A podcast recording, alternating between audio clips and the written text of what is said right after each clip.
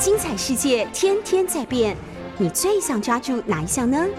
跟着我们不出门也能探索天下事，欢迎收听《世界一把抓》。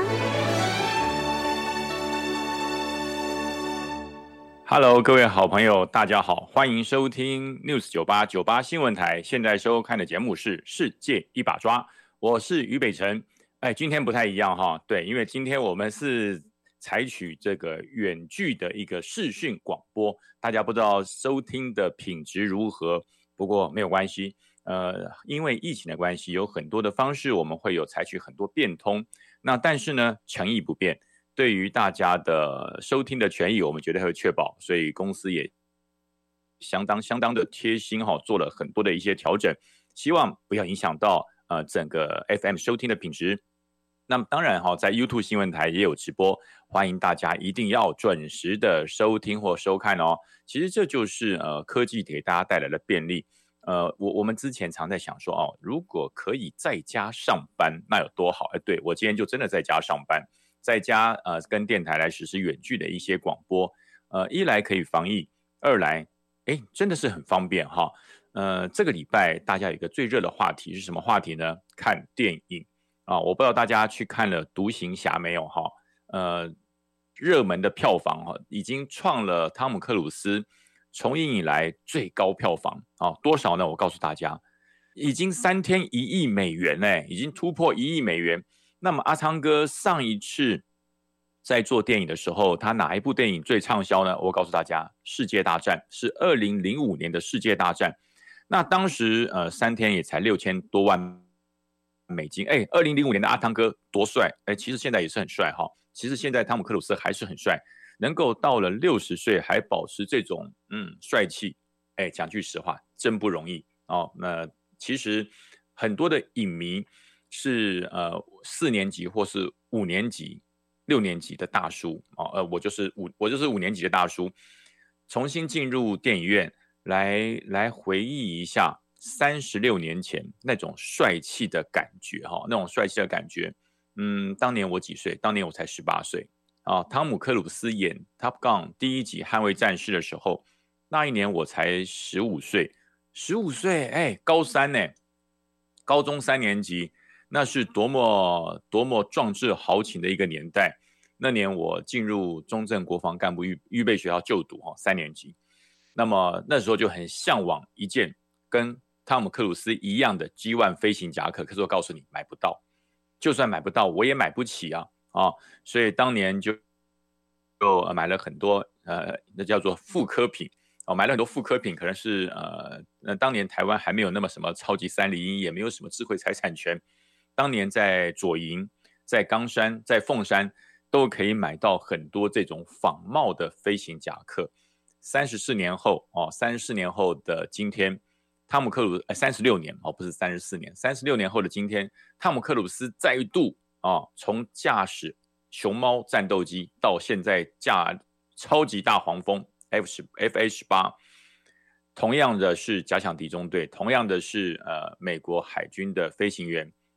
那么这件夹克又出现了，哎，在我身后就是这一件，这一件不是假的哈，这一件不是音品，不是假的，非呃不是仿冒的，这件是正牌的哈，跟呃跟这个电影里面拍摄是同一个款式，同一个公司来制作，呃，好朋友从美国哈帮我买了寄来给我，非常珍贵哈，这件哎这件衣服真的是哈，看国旗看到没有？中华民国的国旗。中华民国的国旗，对，这是完全跟当年一模一样的衣服哈。那美国的好朋友寄过来给我，我相当的珍贵。我说哇，三十六年前我在十八岁的时候看这个 Top Gun，汤姆克鲁斯演的第一集的捍卫战士，我就想拥有这一件啊。对，那买不到，也买不起啊。那么现在有好朋友真的是相当相当的够意思，好朋友从美国寄过来给我，我把它当成呃压箱宝。本来今天要穿的，后来我告诉你，这真皮的这件衣服重达一公斤多哈，一公斤多的呃蛮重的，一公斤多，很重的一件，呃，然后非常的保暖，诶也很热，所以我就没有穿，我就把它挂在后面啊，挂在后面，这是呃呃像汤姆克鲁斯这一位非常非常伟大的演员，那也像当年呃十八岁的我自己，呃满足了我当时一点点呃心中的小缺憾，那么也拥有了这一件 G One 的飞行夹克。那这件夹克其实呢，它还蛮有历史的哈，它就是嗯当年一个特殊的任务，美国的航母战斗群经过了台湾海峡，那么就。当时的联合国的造呃国旗，美国的国旗、日本的国旗跟中华民国的国旗就在背后，那是当时的一个纪念夹克。那么配合当时呃汤姆克鲁斯 Top Gun 首播，就把这件夹克就穿上来，引领了风潮啊！尤其是在我们我们国内，那因为有我们的国旗嘛，因为我们的国旗，所以那当年我又在念军校，那那当时真是为之疯狂啊！我们进到电影院去看。这个电影的时候，那当时不能呃没有截图，也没有 YouTube 啊，也没有任何的这些影音设备，那只有靠印象，就讲说，哎，刚才看电影的时候，你有没有发现男主角背后背的国旗有一面是我们的哦？那大家觉得说真的假的？你不要乱讲，哎，大家就来回忆。然后后来还有人因为这样这个事情重新进入电影院再看第二次，再看第二次，就是要说啊，果然有我们的国家的国旗在上面。那当时是一种荣耀。是一种感动，那么后来呃后来就就就没有了，为什么呢？因为整体国际情势的调整，呃，在在在这个这个中国一直在鼓吹一中政策的状况之下，就打压了这面青天白日满地红我们的国旗，就再也没有在电影的荧幕上正式的呃出来过。那么这一次，可谓三十六年，三十六年后再来一次啊。这个汤姆克鲁斯已经高龄六十岁，不过他拍电影的时候应该是五十八岁哈，因为这个电影两年前就已经拍好了。那因为 COVID-19 的关系就没有上演。这汤姆克鲁斯的意思是说，我我我宁可不要急，好电影不要急，等到适当的时间上映，要让大家进电影院来看，不要透过其他的社群软体来分享，这样这样子会破坏了这一部旷世巨作哈的可看性。那我告诉大家，我还没去看。这部《捍卫战士》的独行侠这部电影我还没去看，所以呢，我我要把这个这个首映保留在心中，我一定要去啊！因为现在人太多，现在去电影院那排队排的大排长龙，我会进电影院看。这是一部很棒的电影。三十六年前我买票入场，三十六年后我也会买票入场。那么这一部独行侠，其实呃有很多影评都出来了，都都说我们不剧透，我们也不要透露任何的电影的内容。可是呢，唯一的推荐建议大家要进去看哇！我听到这个影评，所有影评的推推荐都是说一定要进电影院看，那我就觉得太棒了啊！那所以嗯，一定会去看。大家没有看的话，记得哈。还有人说，如果一年只看一部电影，那就这一部了啊！我没有对帮这部电影业配哈，只是因为三十年、三十六年前的这种感动，对于呃。当时也这部片子也让美国的海军陆战队的飞行员，哈，还包含了美国海军的空军，都呃，美国海军跟空军都受到了相当相当大的招生红利。那么也希望也希望呃，这这一部电影也可以对国内对国内的整个从军的现象能够提升哈，因为呃当年真的是哈，当年真的是非常非常的火热，所以呃这是这个礼拜。最热门的话题就是《捍卫战士》独行侠的上映，呃，是一部好电影啊，大家有空进去看一看。另外一件也是跟美国有关的哈，就是呃，美国的参议员达斯沃克也进入了啊，也进入了台湾的境内啊。那昨天离境，那么这段这代表什么呢？这代表什么呢？这代表呃，台美之间的军事合作，呃，可以说是正式的浮上台面。呃，为什么我要这样说哈？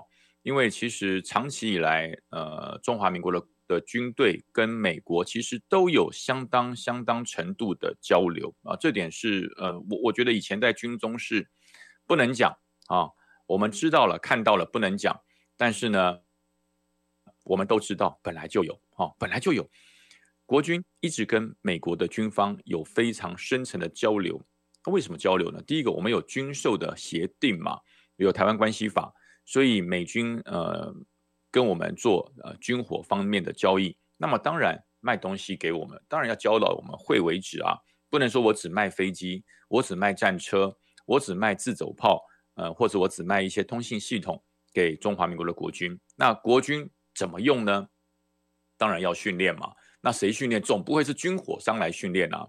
那当然是透过美国的军售办公室提供给中华民国，呃，最这叫做客制化服务，给中华民国最需要的一个训练。那如果我们已经会的，例如说基本的飞行不用训练，例如说基本的一些呃武器设计不用训练，但是针对这一项新装备，它的特性，它的一些武器诸元性能，还有在战场上如何可以让它的性能发挥到淋漓尽致，哎，这个总要训练。所以，呃，美军其实呃在在这三这三十多年来，其实都有在，一直都在。那只是一直存在一个状况，就是说，呃，可以做不能说。所以我们以前在军中，即使看到了哈美国人美军，呃，在我们军中呃教授我们一些武器使用，甚至一些基本的一个战术应用，我们都不能讲，那都列为高度的机密，那不能说，哎，不要没事就就去讲一下，不可以。这个是当时的一个默契。那么，可是到了二零二一年开始，其实应该从二零二零就开始了啦。从二零二零年开始，呃，美国跟中国之间的关系起了非常微妙的变化。也就是说，从嗯，从从好友，从好朋友，从竞争，呃，从这个工作的伙伴，从市场不可缺乏的伙伴，变成了市场经济竞争的对手。到现在是呃，这这是强力的对手。慢慢可能会变成呃最直接的对手，没有变成敌人。好，我从来没有讲说美中变成敌人，没有变成对手，在经济，在呃亚太亚太的经贸合作，在印太的军事的布局上，都成为最直接、最明显的对手。那当美中成为对手关系之后，从伙伴变对手关系之后，那么我们台湾就。就有了非常非常多的进步空间，因为当两个是伙伴，当两个是呃最亲密的盟友的时候，那那台湾就台湾就没用了嘛啊，我们中华民国就没有那么大的作用。为什么呢？因为呃你绝对没有中国大啊，台湾就这么小啊，台湾就这么小，两千三百多万人，中国有十四亿人，光是人口，光是市场，你你没有办法跟中国相比。然后，如果呃美国、欧洲都把中国当成最佳的合作伙伴，那台湾你你只有被边缘化啊！台湾只有被边缘化，因为市场比不过，呃，你的土地比不过，你的资源比不过，你必然变成边缘化。那可是近几年来，呃，台湾也没有因此而气馁哈。我们这个中华民国所有的经济、科技。各项产业包含了国防都没有因此而气馁，说因为世世界遗弃了我们，世界不太理我们，其实没有遗弃我们啦，世界只是觉得，哎呀，不要打仗嘛，和平相处嘛，好好谈嘛，有什么不好谈？我们没有从来没有想过打仗。我讲，呃，中华民国的国军从来没有因为想打仗而打仗，我们备战是为了让台湾更安全，我们备战是让我们的经济体更确保。我们备战是为了让人民能够安居乐业，这这是国军的使命啊！国军从来没有因为要去侵略别人，或者呃包含侵略解放军哈，国国军从来没有为了要侵略别人，包含对岸的解放军而备战。好，我们从来不因为侵略而备战，我们的备战是为了什么？是为了确保台海的和平，为了确保呃辛苦在这块土地上面经营的人民能够安居乐业，能够。不受威胁，能够免于恐惧的自由，这是国军常年来建军备战最最最核心的目标。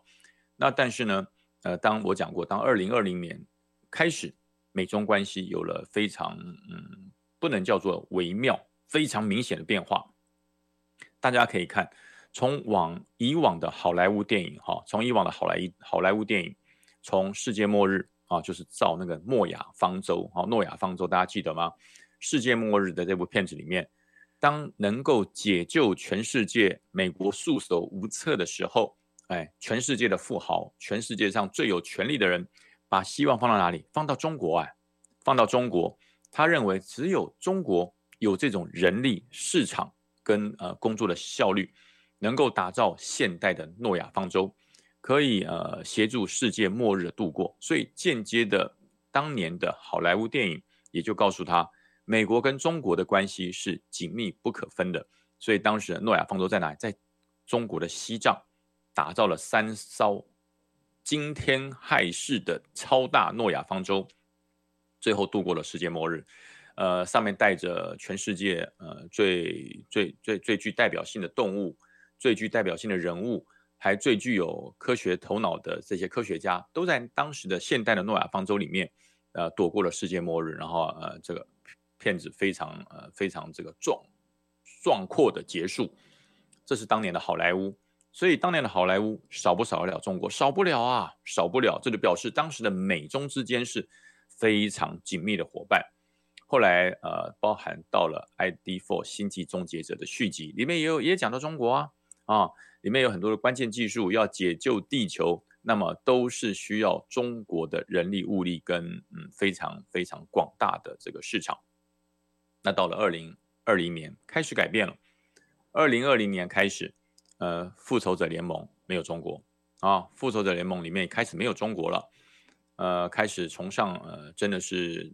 独立民主的自由主义开始出现，到了二零二一年，呃，其实就是这部《独行侠》Top Gun 的续集的拍摄。本来我背后这件飞行夹克，这个中华民国的国旗是不见的哦，是被取代掉的。因为当时中国的腾讯啊，有投资呃美国的片场来制作这一部 Top Gun 续集。那么后来呃腾讯抽抽抽手了，呃不投资了，离开了。呃，美国也因为整体整体的，当然我不能说是因为这这一面国旗哦，中华民国国旗迫使腾讯抽手，但是呢，呃，绝对有直接的关系，因为美国要拍摄这种影片，像这种军事国防大力资源的影片，除了片商要赋予非常昂贵的战机的的这个租金以外，听说一小时一小时超级大黄蜂租金是一万。五千块美元啊，一万五千块美，对，一小时就快四十万，三十几万台币啊，就是三十几万台币的这个租金。那其实呃，这个按照现在已经超过破亿美元的票房，这不是什么问题。那但是呢，还是很贵。那么美国其实你说美国的这个国防部能够借给借给片商来全力支援拍摄这部 Top Gun 的捍卫战士续集独行侠，那么只有为了钱，不是美国国防部不是为了钱。美国国防部有一个小组，是专门派在好莱坞里面的哈。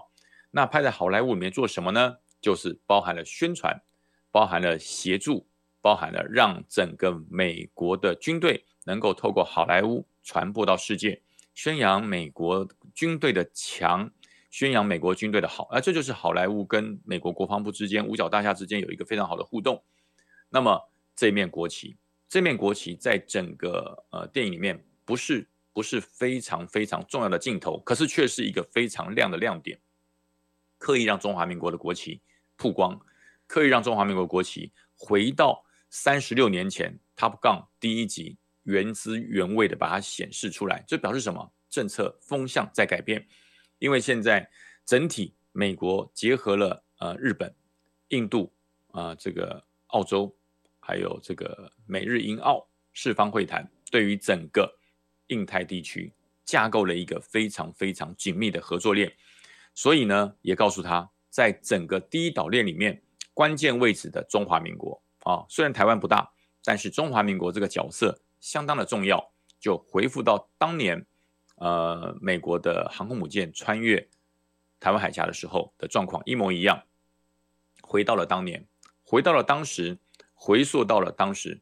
自由民主阵容，呃，就知道了啊。那台湾如果这段时间我们就妄自菲薄，也就不再建军备战了，也就不再加强经济发展，也就不再加强关键科技产业链的发展，那么呃，谁会重视你？所以谁会重视你？哦，大家觉得啊，三十六年前，呃，因为台湾还很重要，那可是到了现在，你都已经妄自菲薄啦，自己也就自暴自弃了，也就没有什么呃坚持自己主权意念的这个执着在。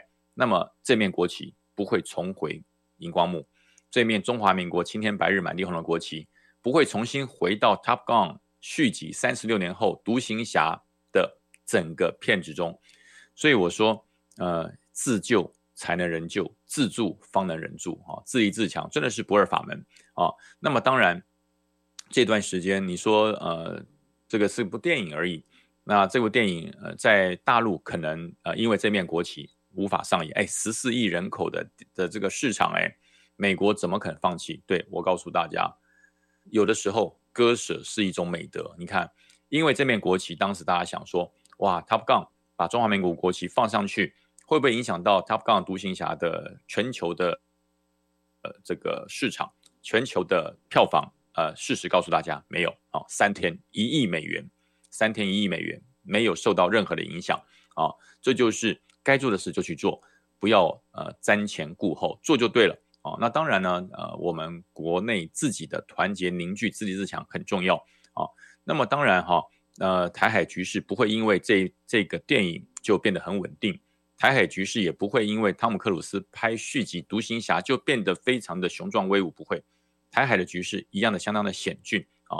那么呃，昨天昨天就是呃，在日本呃，日本有一位记者在中国的外交部的发言人赵立坚召开了记例行记者会的时候，呃，这个日本的朝日朝日新闻的记者就问说：“哎，现在美国的参议员啊，达克沃斯正在台湾跟总统蔡英文来做互动跟访问。”那你针对这个这个情形，你有什么发言啊？赵立坚马上就跳起来说：“我告诉你，你们在胡说什么？台湾是中国的一部分，哪有什么总统？那只是我们一个省啊，那只是我们一个省。呃，这个问题我不予回答。哎，这是相当相当，嗯，我觉得是失格的表现。为什么呢？全世界都知道中华民国的主权是独立的，中华民国。”自己选的总统超过了，应该有七次吧。我光是总统投票，我就投过了七次，有七次以上，都是由呃台湾内部两千三百万人一起来决定中华民国的总统是谁啊。这是民选的总统，这是经过国际认证的，呃，包含了美国总统拜登，包含了呃澳洲的总理，日本的首相，对于我们的总统都是称总统啊，没有称台湾领导人。也没有称什么什么什么地区领导人，没有，就是称总统。所以，呃，很多人说，哎呀，那又没有人承认你，又没有人承认你是个国家，又没有人跟你有邦交，哎，不是邦交的问题，其实是什么？是内心自立自强的问题。好，那我们先休息一下，进广告，下面继续再来谈。休息一下。Hello，各位好朋友，大家好，欢迎回到 News 九八九八新闻台。现在收听的节目是《世界一把抓》。我是于北辰，呃，上一节跟大家谈到了，呃，美中之间还有美中台哈三间三三角关系中间的奥妙。那么，美国真的很好吗？美国其实也有很多的问题哈。呃，最近美国你看一再发生枪击案哦，美国发生多少枪击案？校园枪击案、教堂的枪击案啊，都层出不穷。大卖场的枪击案一一直在出来，所以呃，枪械的暴力、枪支的暴力。在美国，一个是一直是一个非常严重的问题，一直是大家非常关切的问题。那大家可以看一看整个呃美国的军械的管理，呃枪支的管理如此的开放，造成多少事情？哎，总统都被暗杀过。美国总统林肯啊，一九八一九呃一八六五年，美国中的林肯就是被枪支给暗杀。后来还有很多，还有后来的加菲尔总统。麦金莱总统还有甘乃迪总统都是被枪支暗杀，所以整个美国的枪支暴力问题非常严重。那可是为什么？为什么到现在为止，美国的枪支还是可以被合法的拥有？这就是因为呃，整体警力跟呃人民的警警民比配合上可能有很大的问题。也就是说，呃，枪支开放最主要。呃，两个问题，第一个叫做职业需求，例如说有一些保镖啊、侦探呐，他们必须要有枪支来维护自身的安全。第二个就是自我防卫啊，就是自我防卫，因为呃地方太大，地广人稀，呃有有去过美国的人应该很清楚哈，应该很清楚，美国真的很大。呃，我我我有一次到美国去出差，到了乔治亚州，晚上。哦，那我有慢跑的习惯，所以我晚上我就特地带了慢跑鞋，带了运动服，然后晚上大概八点多啊，其实美国八点多晚外外面哈，除非你在市区，八点多到我们住在郊区的这个这个旅旅馆里面，到了晚上八点多，街上没有什么人哦，那路灯也很久很远很远才有一根路灯呢哈，黑黑的，那么我心想，大男生没什么好怕的，因为在在以前在台湾，在我们的营区，不管是在恒春或者是在屏东，我再晚我都敢出去慢跑，敢出去路跑，因为只要带着一根棒子啊，注意不要被狗咬就好了哈，不要被狗追。其实我会出去呃夜跑，我常常去夜跑。可是我到了美国乔治亚州之后。我准备换了服装，然后到了那个柜台，我说我要去路跑，我要去慢跑一下。那个柜台的这个先生就跟我讲说，呃，我给你一个诚挚的建议，建议你不要去跑。我我我说为什么呢？他说因为哈天色已晚，天色已黑，你出了我们的旅馆的大门啊，你去路跑会发生什么样的事情？我我不敢保证啊，我不敢保证。所以为了维护你自身的安全，我给你一个建议。啊，你不要出去路跑啊！你真的要运动，你可以在我们这个旅馆的跑步机来跑就好了哈。这是给你诚挚的建议。那我说，那那有这么可怕吗？他说，如果你真的想要路跑，你等到天亮啊。我们这个地方乔治亚州大概在呃大概在六点不到五点半天就亮了。如果你要路跑的话，我建议你在五点半天亮再去做晨跑。那么夜跑的这个活动，我建议你呃现在就取消。哇，那个那个震撼力哈，那种震撼感，让我感受到哈，让我感受到呃在台湾真是太幸福了。哦，在台湾真是太幸福了。在台湾任何的城市、任何的县市，没有晚上不敢出去的道理啊。在台湾，不管是台北市、桃园、高雄、屏东啊，甚至东部的台东、花莲、外岛、澎湖。金门马祖，没有人说晚上不敢出去的。大家现在说到时候不要说晚上八点了，晚上十二点也没有不敢出门吧？到了晚上十二点，我相信你想要走路出去，或是到外面公园去做个夜跑，没有人不敢啊，没有人不敢，只有你不想而已啊。只要你想做，一定可以去，因为不会有危险呢。因为台湾的治安相当好，呃，包含我到日本，我到日本去旅游，状况也是这样。日本晚上。呃，也可以啊。晚上我们十一十二点想要到外面的便利商店买东西，或出去散散步、走一走啊，呃，也没有问题。所以原则上，台湾跟日本的治安是是相对的，是没有问题的。那么后来到了美国，到了甚至我到过欧洲，哈，到过欧洲去旅游，他的讲法也是一样，就是说，哎，我给你一个建议，是不是啊？是不是，请你嗯，不要不要这么晚出去，呃，如果太晚出去。怕会呃有有有不安全的事情发生，这在欧洲、在美国都是这样跟我建议。可是，在日本、在台湾，呃，没有问题，没有问题。你想要出去旅游，你想要出去散步，想要出去晨跑，随便你啊！我还记得有一次我到冲绳，我到日本的冲绳去自驾，好自驾开车，哎，半夜三更两三点，我一样开车出去买东西，半夜一样开车，呃，到到到这个这个。风景区去看海也没有问题啊，所以我说，呃，为什么大家发现哈，呃，我们台湾的朋友很喜欢到日本去旅游，因为两个地方的治安原则上啊都不错。另外就是，呃呃，到日本去，大家会有一种回家的感觉。为什么？那文字差不多，都看得懂哦。所以台湾人到日本去的旅游相当多。最近有很多朋友跟我讲，他说，哎，我跟你讲哦，最近不能出国啊，好好存钱。我说存钱干嘛？存钱多买一点日币啊！我说买日日币干什么？他说现在日币的的这个行情刚刚好啊，多买一点啊！对对，想去日本的人现在应该都买了不少日币哈。这是题外话。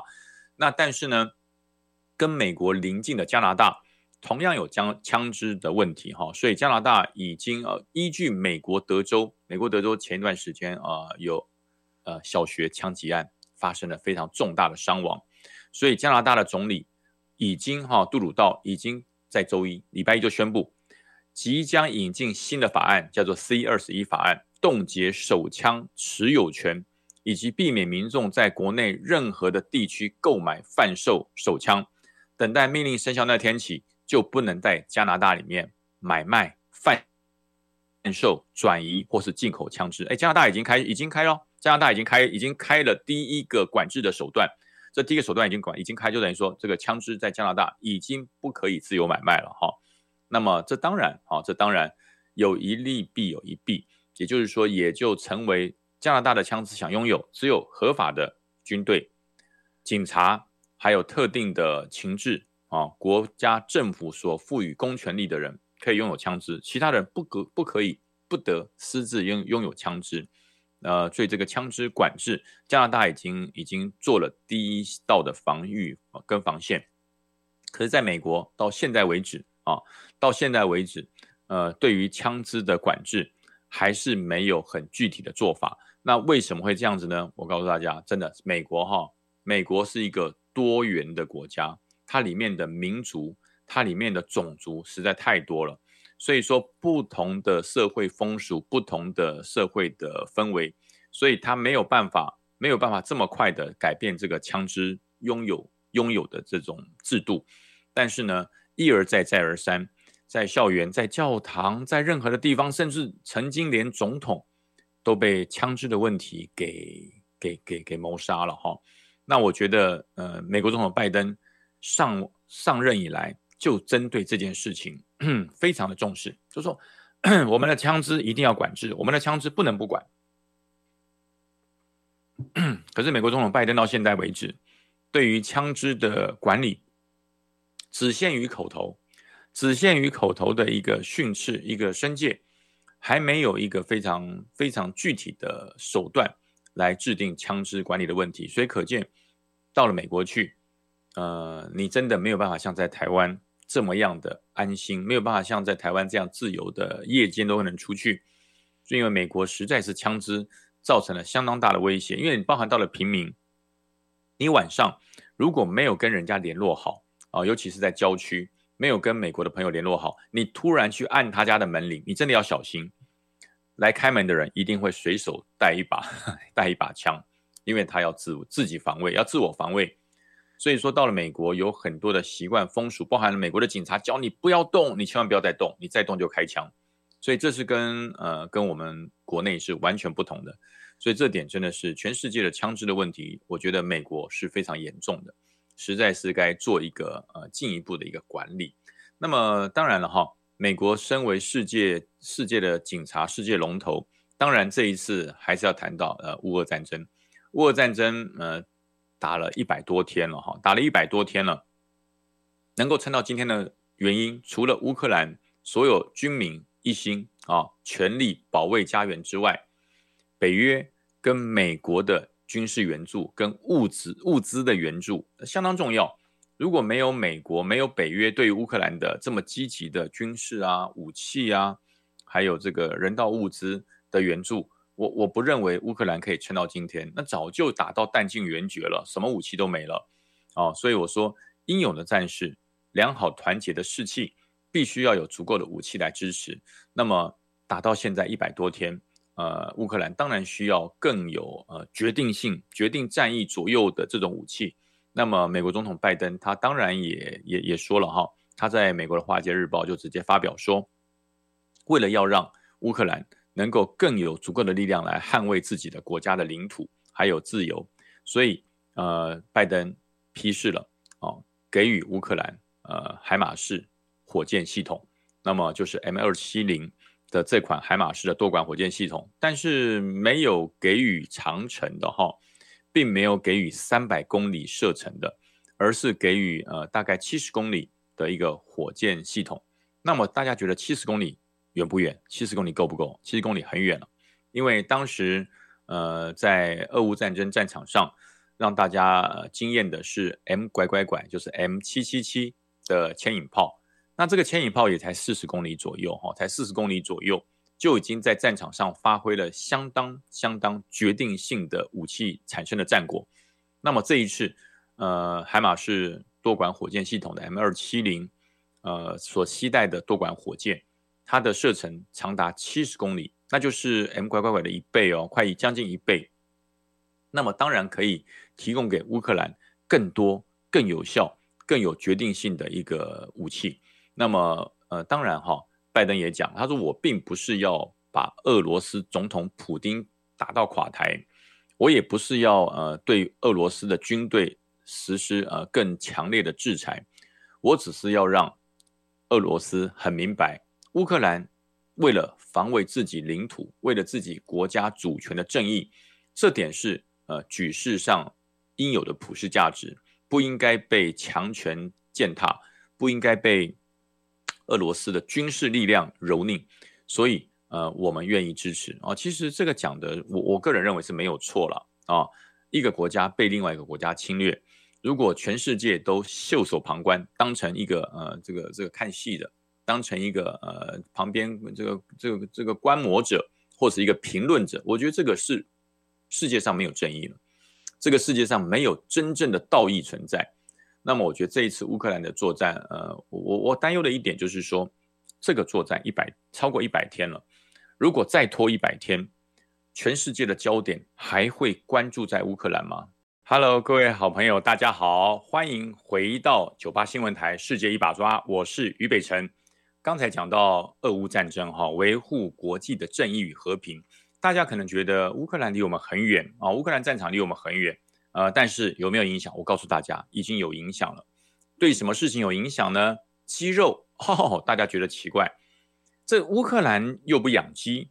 乌克兰又不卖鸡肉，为什么鸡肉开始有了影响呢？我告诉大家，马来西亚啊，马来西亚因为粮食的通膨问题，马来西亚从六月份开始禁止马来西亚所有的鸡肉出口。哦，大家听好哦，马来西亚是相当相在东南亚来讲是主要的鸡肉的供应国。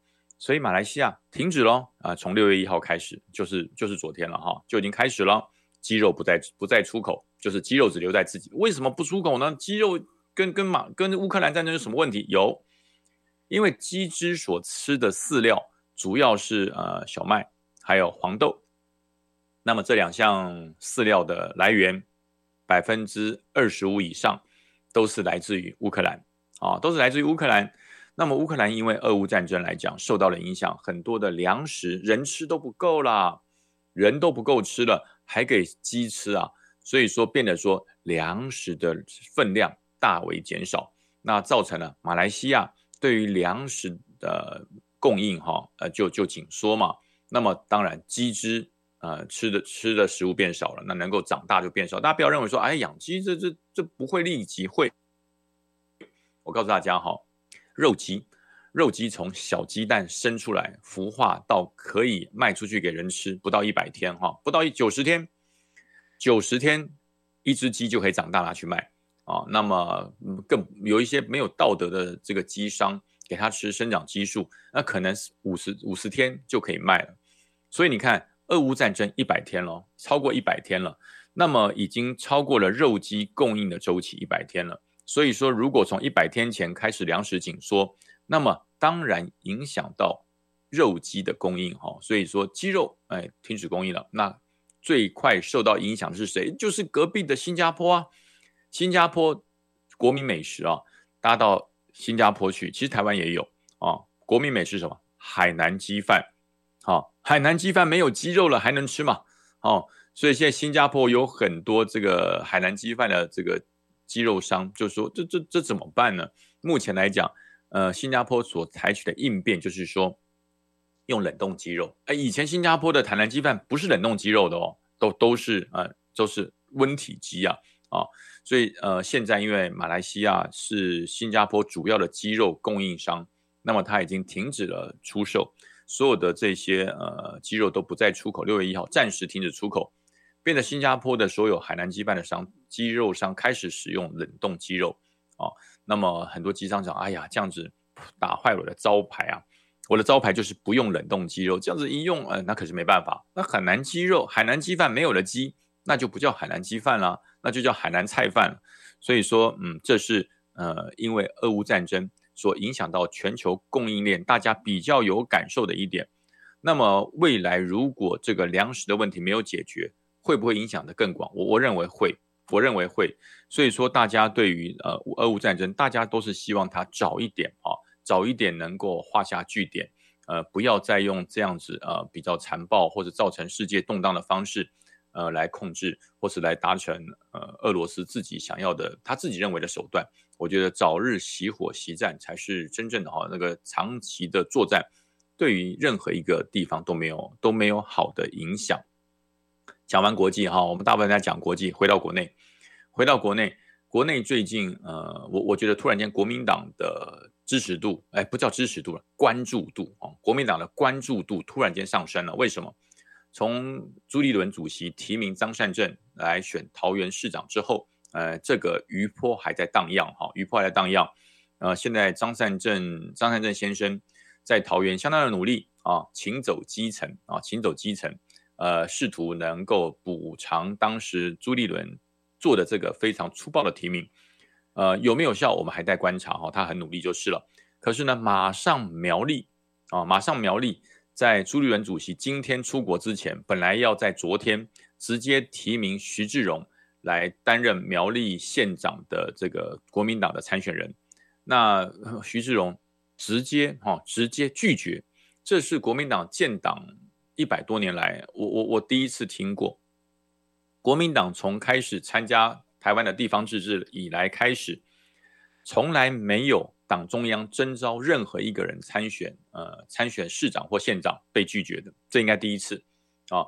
也就是说，第一个，国民党对于党员之间的呃命令程度跟威信是不是一直在下降？以前不会也不敢啊。以前不管是两蒋时代的国民党，或是到了李登辉时代的国民党，或是到了嗯嗯到了反正之前了哈，到了之前，不管是吴敦义还是谁当主席之前。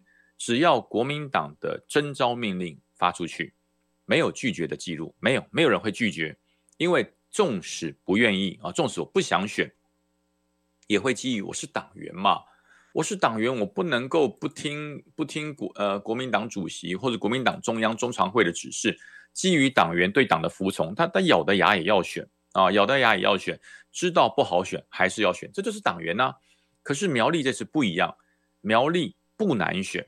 啊，苗栗不难选，除了台东花莲啊，还有这个这个几个，呃，就说整台湾本岛哈，台湾本岛部分，台湾本岛部分，除了台东花莲的这个地方的首长没有政党轮替过轮轮替过以外哈，台台东花莲一直都是国民党执政，整个西部的县市就只有苗栗，苗栗县这么多年以来。从来没有国民党以外的人执政过，就是你说苗栗县一直都是国民党执政，它是国民党铁蓝的铁票仓。也就是说，如果今天国国民党提名了谁来选苗栗县的县长，那是铁定当选，那是铁定当选。那可是奇怪了，那为什么徐志荣不接受征召呢？为什么徐志荣呃一定可以当县长，他不要呢？这这是什么？这是什么样的一个状况？这是什么样的一个情势？呃，大家也觉得很奇怪啊。我来跟大家讲，其实徐志荣本身哈，曾经呃，他他曾经是当选，应该是公苗栗公馆的乡长啊，而且那个得票数是破天荒的高。后来之后，他离开了政坛，应该有应该有快十年哦。他离开政坛有十年，他就是不碰政治，一直到了上一届的立委，又被人家拱出来。来选立委，其实徐志荣并没有那么强烈的参政意图，哈，这是苗栗当地的乡亲、苗栗当地的朋友，呃，转述给我。他说，其实徐志荣是一个与世无争的人，他做的这个政治，他做政治的态度就是不争，不跟人家争。如果有人想选，我就让你选。啊，如果真的没有人要选，那那你找我要看我，我有没有这个本事啊？如果我没有，我也不想选。所以我所谓的本事，不是说选不选得上啊。徐志荣的认为是说，我上有老母啊，九九九十高岁的老母，呃，自己的身体心脏也装了很多的支架，呃，我觉得我我你们太看重我了啊，你太看重我，我不见得做得好。所以即使能当选，我不是只要当选而已，我当选苗栗县的县长，我就要当个好县长啊，我不是要做官。哎，这种人其实不多哈，这种人我觉得真的是不多，他并不是为了当官而当官。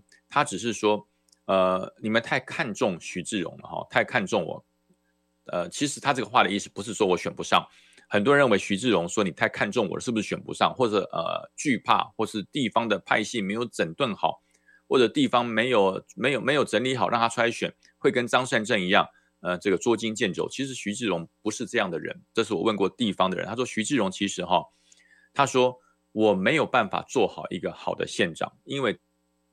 真的，我家里呃有母亲要照顾，我本身的身体也没有办法负荷这么重的工作，哦，因为当县长不能当狗官呢，当个县长一定是呃肝脑涂地，呃戮力以赴，没有假日，没有呃不畏风雨。那徐志荣认为说，我我的身体装了这么多根支架，我可能撑不住啊，这是这个意思啊。他并不是说他选不上，也并不是说他呃对于派系啊什么整合不是不是这个问题。以徐志荣的支持度，在苗栗大家对他的支持，我我我觉得如果徐志荣国民党推出来选苗栗县的县长，绝对没问题，一定选上，而且票数不会低，而且票数不会低。那为什么他不愿意呢？就是他说，呀，真的，我当了县长以后，我没有办法做一个好县长，那我干脆就不做。这是徐志荣的态度。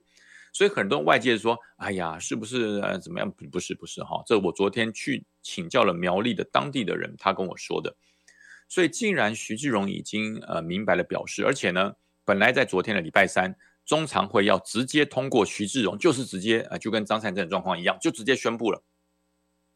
后来徐志荣打电话给多位中常委，好几个中常委就跟他讲说：“哎，拜托拜托，志荣不是啊，不是这个这个这个以退为进啊，我真的不想选，所以你们真的不要不要这样做。苗栗还有很多人要选，还有苗栗还有很多人想要选这次的县长，为什么不就成全他呢？啊，所以呃，志荣表示我真的不想选，所以按照他这种做法，对于中常委对于公开的一个发表。”一个做法，我我我觉得哈，我们当时都都判断错误，都认为徐志荣是不是以退为进，认为是不是因为派系没有整理好而不想选。其实按照这样来看来，我我我觉得我对于呃苗栗县的徐志荣委员，我要重新做评估，他是真的不想选，因为他不是怕选不上，他也不是怕没有整理好、没有汇整好派系的力量，而是他怕选上了之后，他的身体、他的家里的状况。没有办法让他全力投入做一个好县长。那么对于徐志荣这种这种说法跟讲法，我接受，我可以接受。那他就不是为了做官而选举，他是为了做事而选举。所以我真的觉得，现在朱立伦主席已经出国了哈，到美国去访问了。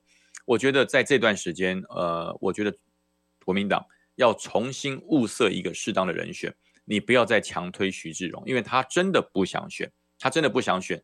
不要用这种方式强加，为了政党的胜利而泯灭了这个从政同仁的良心。好，我觉得这很重要。当然，也希望是一场公平的君子之争，呃，台湾的政治才会清明。好，那么今天的节目就到。